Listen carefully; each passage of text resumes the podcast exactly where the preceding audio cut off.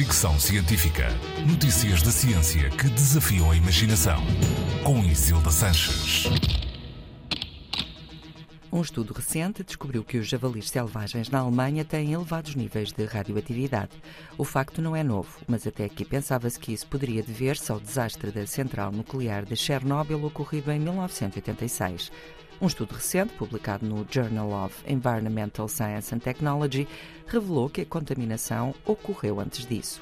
Os investigadores analisaram 48 amostras de tecido muscular de animais das florestas do sul da Alemanha e encontraram elevados níveis de Césio 137, que atribuem não apenas ao acidente em Chernobyl, mas também aos testes nucleares feitos durante a Guerra Fria naquela região.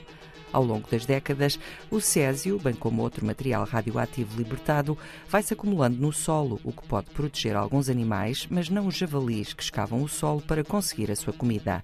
Os investigadores consideram que a descoberta deve servir de alerta em relação aos desafios que a poluição radioativa coloca a longo prazo e que não devem ser menosprezados. Fricção científica.